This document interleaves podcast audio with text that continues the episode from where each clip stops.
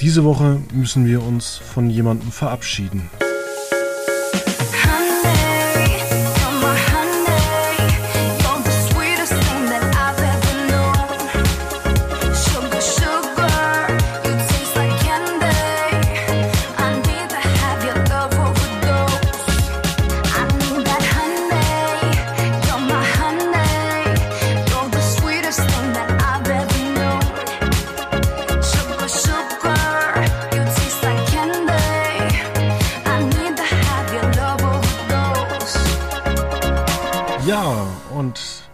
Fröhliche Musik hier bei Ausgabe 649, äh, nächste Woche 650. Ähm, wir haben fast so viele Ausgaben geschafft wie schon ähm, gute Zeiten, schlechte Zeiten, das demnächst die 7500. Folge hat. Felix, werden wir, werden wir die 7500. Folge auch noch aufzeichnen? Ähm, ja, innerhalb dieses Jahres auf jeden Fall. Okay, bin ich mal gespannt. ich, ich auch. Nein, ähm, aber eigentlich? Wahnsinn.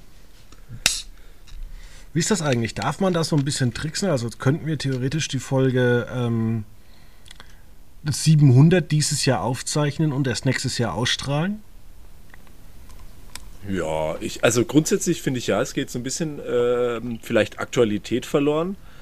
Ähm, aber der, ich bin bei einem ganz anderen Ansatz. Ähm, also kann, wir können das ja einfach behaupten.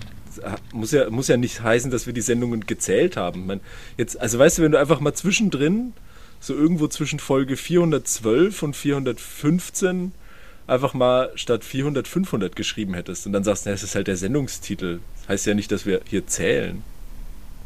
Vielleicht ist Doch, die letzte Folge oder? in diesem Jahr ist einfach Folge 7000. das kann natürlich sein. Ähm, ja, unser heutiges Thema ist über jemanden, der auch seinen Podcast äh, eines Tages beenden wird. Das Datum rückt näher. Es ist, glaube ich, der 29. oder 30. März. Ja, der 29. ja. Dr. Christian Drosten. Ist er Doktor? Ich glaube schon. Eindeutig. Auf jeden Fall Experte. Ähm, nein, das klingt schon so äh, abfällig. Ähm, natürlich ist er Doktor und ähm, Echt, weil ich finde bei seinem Wikipedia-Eintrag tatsächlich äh, nichts, nur dass er Professor an der Universität Bonn war, oh. dann äh, an die äh, Charité in Berlin wechselte. Ja.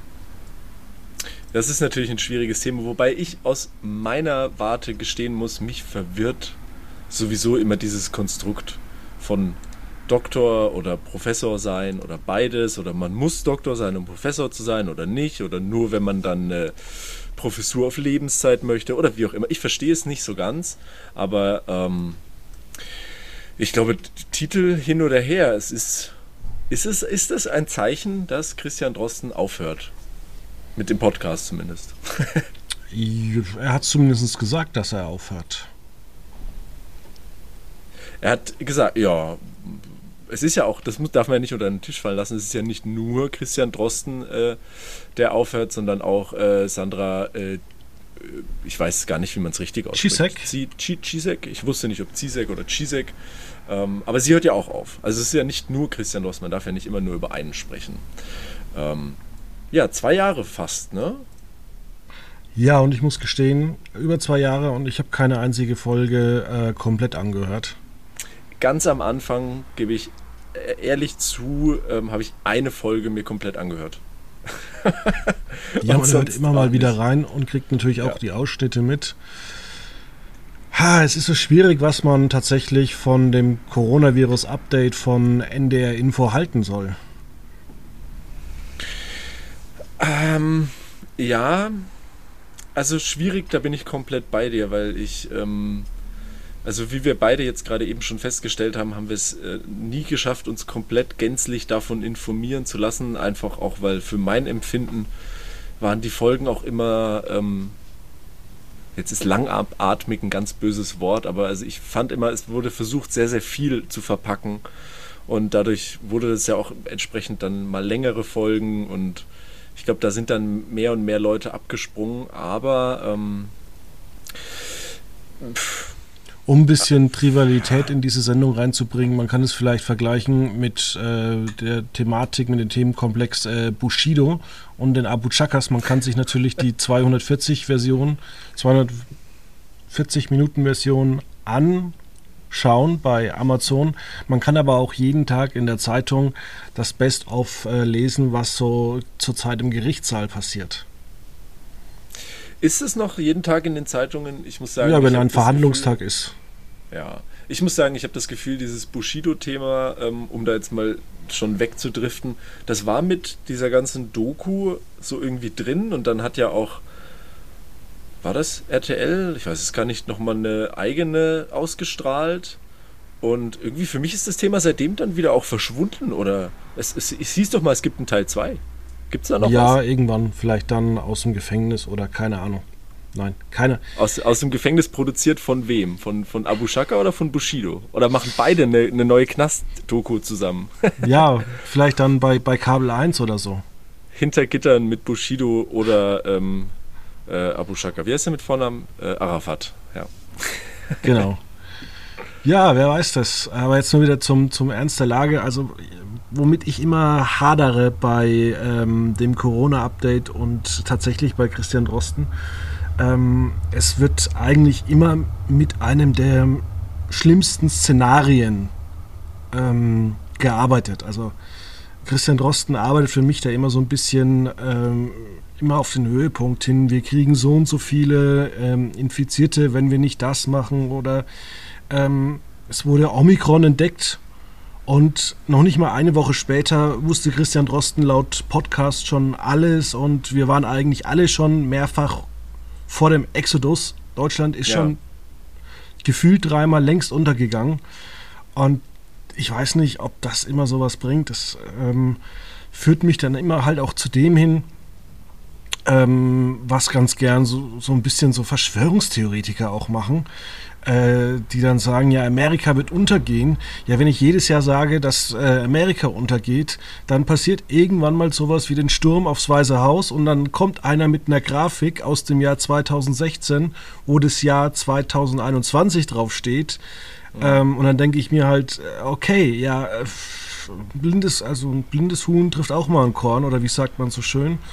Und ähm, ja, es sind viele Sachen auch so nicht eingetreten. Also gucken wir uns doch mal ähm, die Omikron-Variante an. Da hieß es erstmal, dass sie viel, viel ansteckender ist, was sie auch ist, aber dass wir auch äh, viel höhere Zahlen an Toten haben. Und wenn man sich jetzt einfach mal die Realität anschaut, wir haben ja vergleichsweise wenig Tote ähm, bei riesigen Infektionszahlen. Also wir haben ein Drittel von um das mal in Vergleich zu setzen, sterben jedes, jeden Tag ungefähr so 600 Menschen an Krebs in Deutschland und 200 an Corona.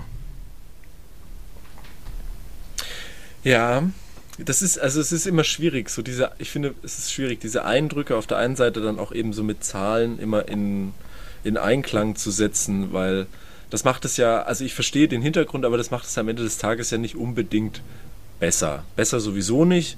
Es sollte vielleicht hier und da eine, die Wahrnehmung verändern, ähm, weil ich glaube, was, und jetzt reden wir schon auch fast so, als ob wir mit dem Thema irgendwie abgeschlossen hätten, aber was man so mitnehmen kann aus dieser ganzen Situation oder den letzten zwei Jahren, ist ja einfach, was theoretisch, und da kann man sich ja auch noch drüber streiten, aber was möglich ist, wenn sehr, sehr viel global, auch mit unter Einsatz von hohen Geldmitteln zusammengearbeitet wird, was man in puncto der Bekämpfung von Krankheiten schaffen kann.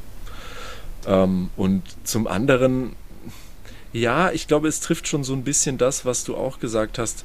Ich tue mir damit auch schwer, weil ich glaube, wir haben in dieser Pandemie jetzt erlebt, wie schwierig es ist, auf der einen Seite ja so ein bisschen den Informationshunger der Öffentlichkeit zu stillen und auf der anderen Seite ähm, noch das zu berichten, was irgendwo Sinn und Verstand hat. Ähm, Christian Drosten selber ist da ja ein gutes Beispiel dafür, der früh in der Pandemie, wie du auch ja richtig gesagt hast, und auch immer wieder, ich sag mal, sehr plakativ mit Äußerungen ähm, auch in die Öffentlichkeit gegangen ist und das ja dann auch, ähm, ob jetzt zu Recht oder zu Unrecht, das kann man so stehen lassen, wie auch immer, dann kritisiert wurde für Vorgänge, die in der Forschung ganz normal sind, dass Studien vorgestellt werden, die entsprechend ähm, auseinandergenommen werden, um sie eben am Ende zu verbessern und immer weiter zu äh, schärfen. Und wenn halt so ein Prozess in der Öffentlichkeit stattfindet, dann heißt es ja erstmal, hey, du machst ja einen auf Experte, aber das, was du irgendwo veröffentlichst, ist ja Quatsch. Jeder in der Forschung weiß, das ist ganz normal, aber die Öffentlichkeit nimmt das anders auf und ich glaube, da ist, da hatte ja dann auch Christian Drosten mal zwischendrin mal keine Lust mehr so auf die Öffentlichkeit und das hat schon gezeigt, wie schwierig sowas heutzutage sein kann, sei es mit sozialen Medien oder natürlich auch dem öffentlichen Interesse von vielen anderen Stellen. Und jetzt ist Schluss mit dem Podcast. Ich weiß auch. Ja, nicht. aber hier möchte ich noch mal ganz kurz einhaken. Ich meine, ähm, Christian Drosten ist kein Politiker, er ist äh, Virologe. Und da frage ich mich zum Beispiel, warum braucht eigentlich ein Virologe ähm, überhaupt ähm, Twitter? Er, es gibt eine Pressestelle von der Charité, er ist bei, bei NDR Info zu hören. Und äh, es gibt halt einfach noch so ein paar andere Punkte, ähm, die ich dann tatsächlich da mal hinterfragen muss. Also wenn ich äh, Twitter angucke, äh, auch in den letzten Tagen von, zum Thema Ukraine, ähm, da gibt es Leute, die sich hinsetzen und äh, sagen, ich bin so überglücklich, dass hier in Deutschland äh, Geflüchtete aus der Ukraine ankommen und wir Deutschen sind ja so gut und es, es treibt mir Tränen in die Augen. Und äh, ja, also solche Nachrichten zu verfassen, ist für mich immer ein bisschen heuchlerisch, weil es doch den einen oder anderen gibt, der halt äh, zwischen seinen zwei Business-Terminen halt einfach äh, an irgendeinem Bahnhof rumsteht in München und dann halt, äh, ja, die Gunst der Stunde ausnutzt, um irgendwelche tollen Phrasen rauszuhauen. Da bin ich, ähm, da bin ich komplett bei dir. Also das ist auch immer, ich bin in solchen Situationen und ähm, ich glaube, also ohne dass wir da uns jetzt im Vorfeld großartig ausgetauscht haben, wir werden uns einig sein, dass äh, gerade einfach das, was in der Ukraine passiert, furchtbar ist und dass das auch richtig ist, drüber zu sprechen und das zu thematisieren und nicht äh, in dem Sinne, ja, es anderen zu überlassen, darüber zu sprechen. Da kann sich durchaus jeder positionieren, wie er möchte, aber ähm, ich tue mir extrem schwer auch mit solchen Situationen, weil man einfach mittlerweile die Uhr danach stellen kann, dass dann einfach ja so ein bisschen das Gefühl einhergeht, man hat so ein bisschen seinen Dienst getan, wenn halt auf einschlägigen Social Media Portalen ähm, das Profilbild irgendwie eingefärbt ist und man dann irgendwie ein Statement abgibt, wo ich sage so ja, aber wir wollen da alle ein Teil von sein und vielleicht ist es auch von jedem ein guter Wille und die richtige Message, aber es ist, für mich wirkt es dann immer schnell, es wird dann aufgesprungen auf diesen Zug und dann ähm, ist dieses Thema irgendwann vielleicht weg oder auch nicht und ähm, dann verschwindet es aus der Öffentlichkeit. Und was passiert denn dann wirklich? Das ist immer so ein, für mich ein ganz, ganz schwieriger Punkt. Ähm, da weiß ich auch immer nicht, mir selber zu helfen. Also ich weiß nicht, ob damit jetzt geholfen wäre, wenn ähm, Jetzt muss ich mal kurz schauen, nicht, dass wir es gemacht haben und ich trete jetzt in Fettnäpfchen. Nein, wenn wir jetzt ein, ein Quotenmeter-Logo in Farben der Ukraine-Flagge hätten, was hätten wir dadurch verändert? Ist immer so meine Frage dahinter. Ja, da muss ich halt zum Beispiel sagen, da finde ich es zum Beispiel gut. Du hast zum Beispiel am Aufzeichnungstag über die Quoten geschrieben und natürlich guckt man da auch so ein bisschen drauf, ähm, was schauen die Leute dann an solchen Sendungen an. Man kann das natürlich äh, großartig ähm, bewerten und sagen, okay, das lief jetzt schlechter oder man sagt einfach, wie du gesagt hast, das ist hier keine Wertung, aber die Leute interessiert es trotzdem. Ja. Und ähm, ja, es ist für mich halt dann auch irgendwie so ein bisschen in den letzten Wochen ein bisschen unruhig geworden. Ähm, ähm, ja, auch wenn ich durch, durch die Twitter-Line von Herrn Drosten immer so ein bisschen ähm, durchblättere, wird mir das alles tatsächlich oftmals entweder zu, zu einfach runtergebrochen ähm, oder es wird teilweise von, ähm, wie er selber schreibt, ähm, einer eventuellen Kampagne gesprochen. Also wörtliches Zitat von ihm, betreibt hier jemand eine Kampagne, weil in der NZZ äh, ein inhaltgleiches Interview ähm, verfasst wurde wie äh, im Cicero. Und da muss ich halt sagen, so genauso wie ich kein Virologe bin, ist Christian Drosten kein Journalist. Voll und ganz richtig, ja. Das ist halt dann schwierig. Also ich habe das äh, explizite, was du jetzt rausgesucht hast, habe ich gar nicht ähm, verfolgt. Ich bin auch tatsächlich relativ früh, sage ich mal, Christian Drosten so nach aufkommender öffentlicher äh, Aufmerksamkeit nicht mehr irgendwie entsprechend sozial gefolgt, aber äh, ich tue mir dann, also da, es sind ja dieselben Dinge, die sich äh, vielleicht mit einem anderen Fachgebiet wiederholen, genauso wie vielleicht vieles äh, aus dem Kontext seiner Forschung zerrissen wurde, reißt er in dem Moment halt auch vielleicht vieles, was im journalistischen Kontext äh, stand oder steht oder auch nicht miteinander im Kontext steht, auseinander. Und da bist du ganz richtig. Ähm, er ist nun mal da eben kein Journalist und ich weiß dann schon, was kommen wird oder was dann natürlich oft in solchen Diskussionen folgt. Naja, es kann ja auch jeder seine Meinung sagen. Sage ich, ja, ist richtig.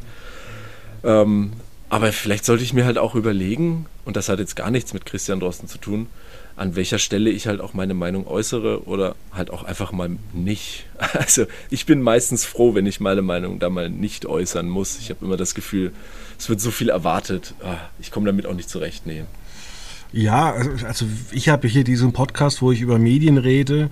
Ähm, aber ich denke mir da zum Beispiel auch, wen interessiert eigentlich meine politische Meinung? Ja? Deswegen habe ich kein Twitter. Und ja. wenn ich mit Freunden rede, kommt, kommen wir immer zu dem Entschluss, ja, der oder der hat kein Twitter, weil die einfach im Leben ausgelastet sind. Mein bester Freund ist, hat, ist verheiratet, hat viel Arbeit, verdient gut, äh, hat eine Tochter, aber der käme nie auf die Idee, seine Gedanken ins Internet reinzustellen, weil er sagt, ja, wen juckt es eigentlich? Voll und ganz, voll und ganz. Ich muss auch sagen, ich glaube, wir hatten das von ein paar Folgen, hatten wir den Punkt schon mal, wo ich auch gesagt habe, ähm, ich kenne das von Kollegen aus dem Sportjournalismus, die das einfach hinkriegen. Da von Montag bis Freitag irgendwie Newsmeldungen aus der gesamten Welt des Fußballs zu kommentieren oder auch andere Sportarten und dann am Wochenende noch dabei sind, bei Twitter mehr oder weniger live die Bundesliga-Partien mitzukommentieren und nach dem Spiel bei allen Statements und so weiter.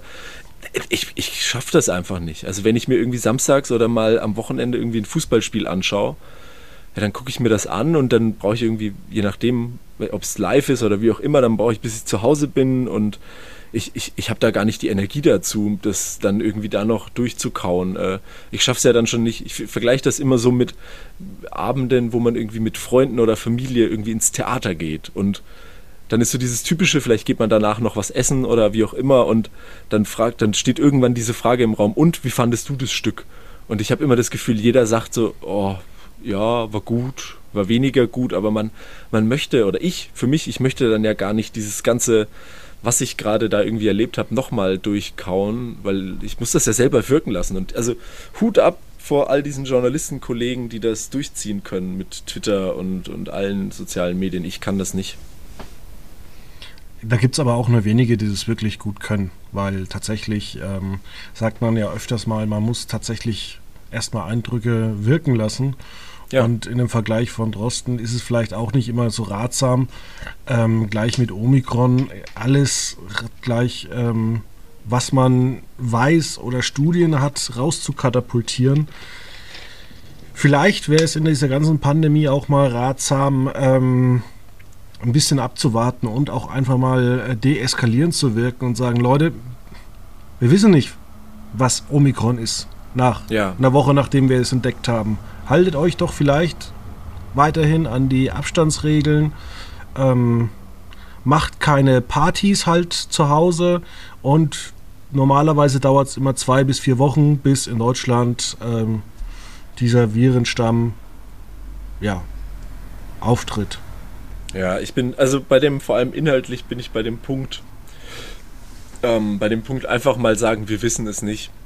Da bin ich komplett bei dir. Das ist was, ich glaube, zu dem Konsens sind wir auch schon öfter gekommen, was mich unglaublich stört in dieser gesamten ähm, Zeit der Pandemie oder auch, äh, ja, ich will es gar nicht so nennen, weil es eigentlich vollkommen falsche Begrifflichkeiten sind, aber in, in Richtung Krisenmanagement und sowas. Wieso konnte man sich nie hinsetzen und einfach mal sagen, okay, wir haben es einfach, wir, wir haben es nicht hingekriegt, genug Impfstoff zu bestellen. Es ist so. Oder wir haben es nicht hinbekommen, äh, uns sinnvoll äh, frühzeitig Masken zu kaufen. Deswegen musste halt an gewisser Stelle äh, was gedreht werden. Oder warum konnte man nicht sagen, ähm, wie du sagst, wir wissen noch nicht, wie sich die Variante jetzt oder vorher Delta entwickelt. Ähm, wir müssen uns das mal anschauen. Wir können jetzt keine Entscheidung treffen. Wieso wird sich da immer, und das hat mich sehr, sehr gestört, man hat sich dann immer hinter so Begrifflichkeiten versteckt, hinter dem Pandemieplan und hinter irgendwelchen Öffnungsschritten. Und wenn ich sage, warum denn? Also hör doch auf, nenn's, nenn die Dinge bitte beim Namen und wenn du keinen Namen dafür hast, dann sag das. Dann sag, dass du es nicht weißt. Das ist doch okay. Ah, schwieriges Thema. Ja. Ja, vielleicht ist es auch an dieser Stelle ähm, mal wichtig, auch über ein anderes Thema zu reden, weil es ist ja noch mehr passiert. Ähm, ja, man muss es vielleicht einfach mal so akzeptieren dass jetzt Christian Drosten eben aussteigt. Wir wissen nicht, wir können viele spekulieren, ähm, aber eine Nachricht, die eigentlich auch mit den sozialen Medien zu tun hat, ist ja ganz, ganz spannend. Und zwar Google, Facebook, Meta ähm, haben vor dem Kölner Verwaltungsgericht ähm, Recht bekommen. Das heißt, sie müssen nicht mehr alles äh, sofort und ohne Verstand löschen.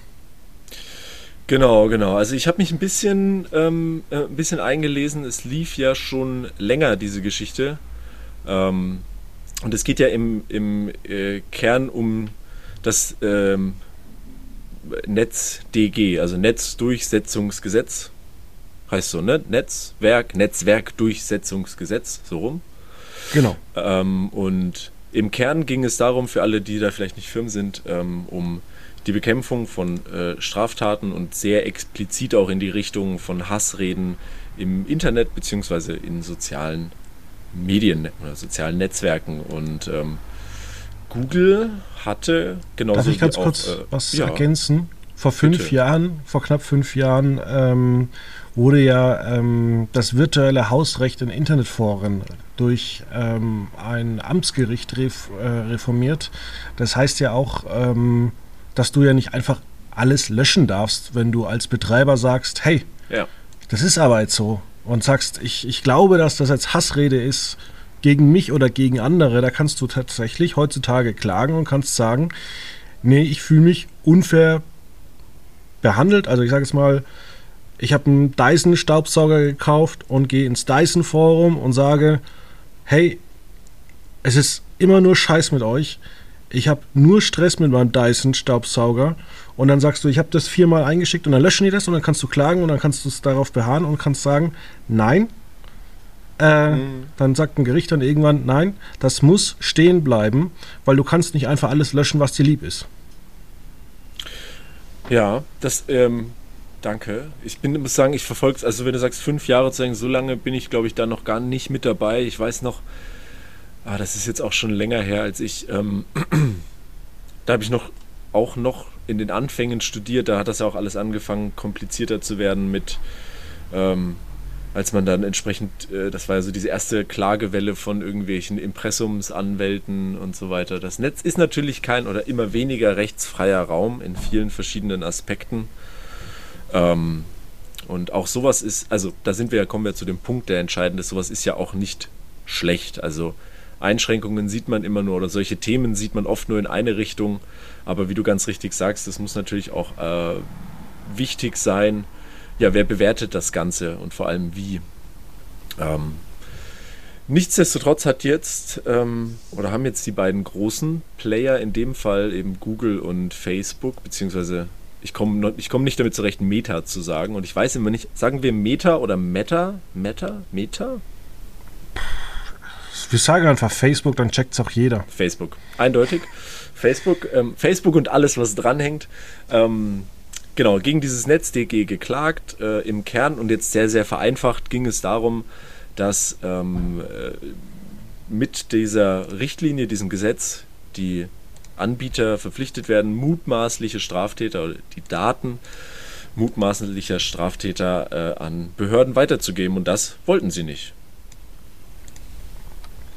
So ist doch Wobei ich das ja, auch, ähm, es geht natürlich auch ums Löschen. Ähm, dass man natürlich alles, was irgendwie auch mit Fake News zu tun hat oder offensiven, offensichtlichen erstmal Fake News. Ich meine, es geht ja oftmals äh, bei vielen Enthüllungsskandalen mal mit Kleinigkeiten los. Ja. Und da habe ich so ein bisschen das Problem, dass man dann irgendwann anfängt, dass jetzt ein Artikel, ich sage jetzt mal, vom Spiegel online geht. Ähm, nehmen wir doch das Beispiel von vor zwei Wochen über Luke Mockridge. Ja. Das ist alles inhaltlich abgeschlossen. Ähm, aber irgendeiner ist ja mal zu irgendeiner Zeit hingegangen und hat darüber berichtet. Und dann kann ich natürlich sagen, äh, als Mockridge oder ich meine, wir können auch Christian Wulff nehmen, der am Ende sein Amt verloren hat wegen, ich glaube, 500 Euro, was überhaupt nicht gerechtfertigt war mit dem ganzen Aufwand. Aber schlussendlich ähm, hat das auch mal mit einer Schlagzeile in der Bild angefangen. Ja, das ist. Ist das jetzt verstecktes Lob für die Bild? Ich weiß es nicht. Nein. Nein, ne? ich habe gerade überlegt, wie ich den Satz beginne und dachte mir so, Moment mal. Nein, ähm, aber du hast natürlich recht.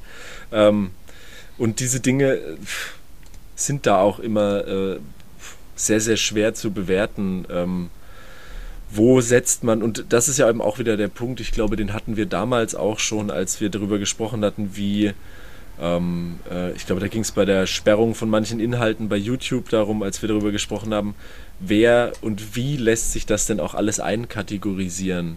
Wirklich reell. Also ich glaube, ähm, die Vorstellung ist natürlich absurd und auch surreal zu sagen, dass alle möglichen Daten und äh, Einträge in sozialen Netzwerken irgendwo gelesen werden müssen. Also es muss ja eine gewisse Art von Algorithmus entscheiden. Und wie. Ja, ich meine, das macht ja, das macht ja Facebook noch nicht mal bei seinen Werbeanzeigen. Ja, richtig. Und da kann man Google auch nicht rausnehmen. Also was wir schon an Sachen gesperrt haben, aber die werden dann gesperrt und sind nach zehn Minuten in anderer Form wieder da. Das glaube ich sofort. Ja, klar. Aber also wie gesagt, das ist ja auch kein einfaches Unterfangen, da, ich sag mal, Herr der ganzen Situation zu bleiben. Ähm, nichtsdestotrotz, es ist wieder ein, äh, ich sag mal, gerichtlicher Sieg, der ich sehe es so ein bisschen schwierig, weil wenn ich das ähm, äh, Urteil ja auch richtig verstanden habe, wird das so ein, oder es könnte, ich habe das beiläufig gelesen, so in Richtung eines Präzedenzfalls gehen, weil ähm, im Kern ja gesagt wird, man möchte der Rechtsprechung in Deutschland nicht unterliegen, weil das Herkunftslandprinzip gilt und daher äh, in dem Sinne Google äh, und Facebook, die aus Irland geklagt hatten, ähm, sagen, sie sind eben nicht dem Recht, was in der Bundesrepublik Deutschland zählt oder auch für das Internet dort zählt, nicht untergeben. Und, sondern dem aus Irland. Und ähm, offenkundig ist das sehr viel schöner für sie, zumindest zielführender. Und ähm, das ist dann so wieder, da könnte es halt wieder schwierig werden, weil ähm, es ist natürlich immer ein Thema, das hatte man ja zuletzt äh, auch so in Richtung der Steuerrichtlinien, dass man es jetzt nicht mehr zulassen möchte, dass eben es sind ja meistens Limiteds aus Irland, die sich entsprechend Steuern sparen, dass das nicht mehr möglich ist in der EU. Und jetzt haben wir wieder ein Gerichtsurteil, das zwar nichts mit dem Thema zu tun hat, aber es wird sich wieder darauf berufen zu sagen, wir unterstehen nur dem Recht von unserem Hauptsitz, sprich in Irland. Und wenn dann in unseren Diensten in einem anderen Land vielleicht Verbrechen begangen werden, dann sind wir erstmal zu gar nichts verpflichtet. Und das ist ich glaube, da kann man sich ja auch einig sein, ein, da wird es dann halt, kann es gefährlich werden einfach oder wieder unangenehm. Ja, es ist vor allem deshalb unangenehm, weil wir immer die ganze Zeit äh, zwischen zwei Superlativen hin und her schalten. Entweder wir machen gar nichts oder wir machen gleich alles. Ja. Und alles ist halt immer das, das ganz große Problem. Und wir machen nichts, das kennt jeder. Wenn zum Beispiel aus dem Jahr 2005 2015, äh, wenn, da, wenn man da übelst auf äh, Flüchtlinge hetzt, ähm, denen man helfen möchte und sagt und halt irgendwas dazu schreibt und man meldet es und dann kommt halt wirklich nach Tagen kommt von Facebook eine Bestätigung. Die wird ja auch nicht gleich im Newsfeed angezeigt, sondern du musst da ja eigentlich effektiv da suchen.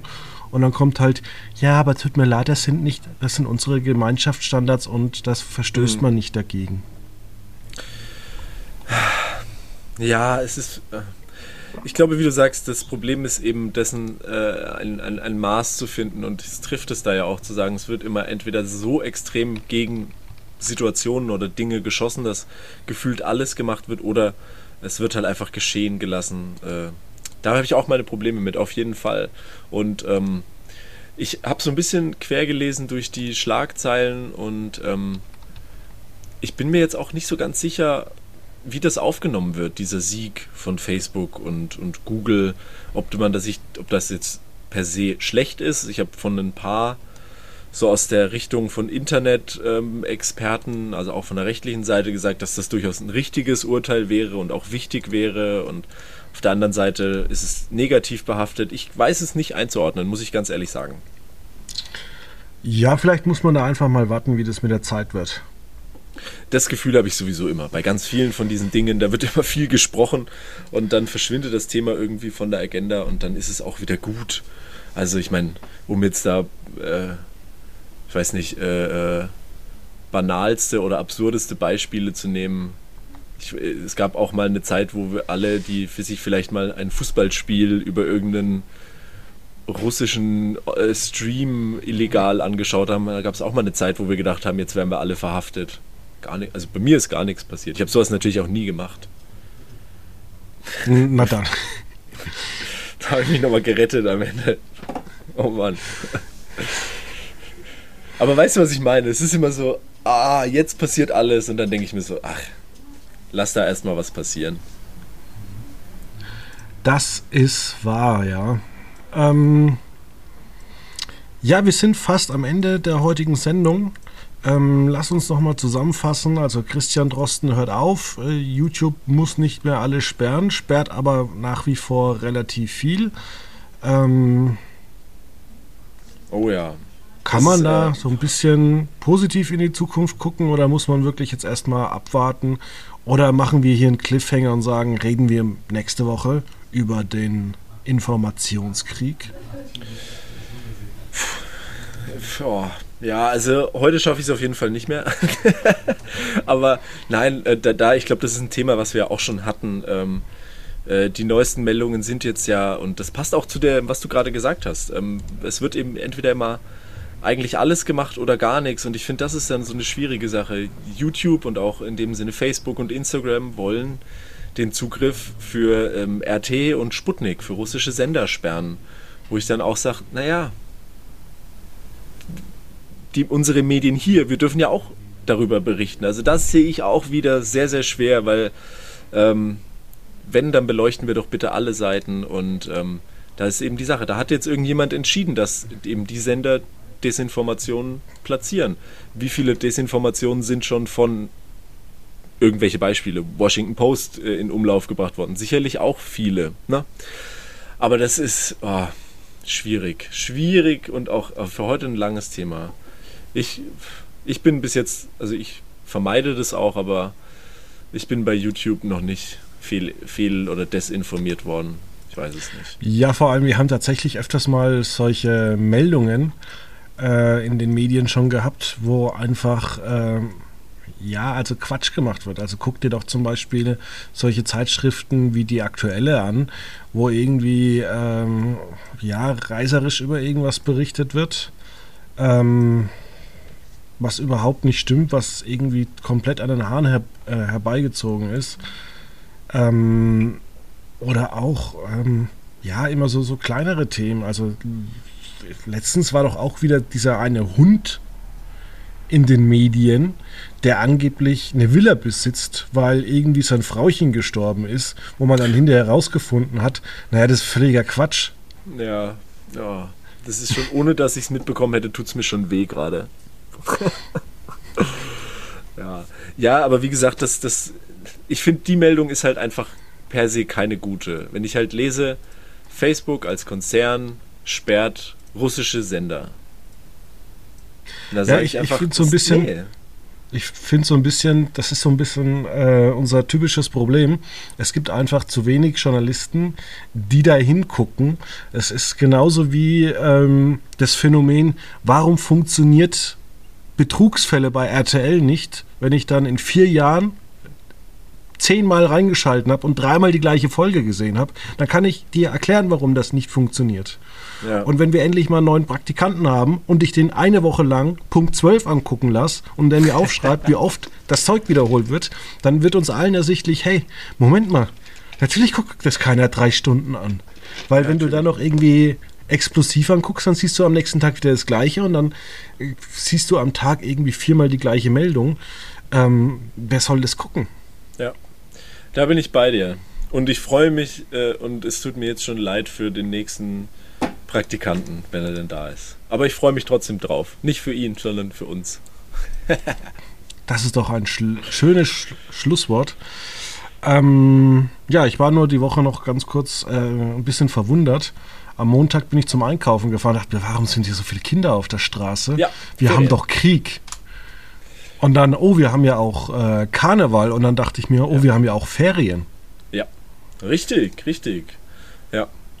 Ja, Fasching ähm, war ja äh, bundesweit gesehen mal größer, mal weniger groß. In, Deutsch, äh, in Würzburg, ich sag jetzt mal so, so halb, mittel. Also es war ein bisschen was los, aber nicht viel.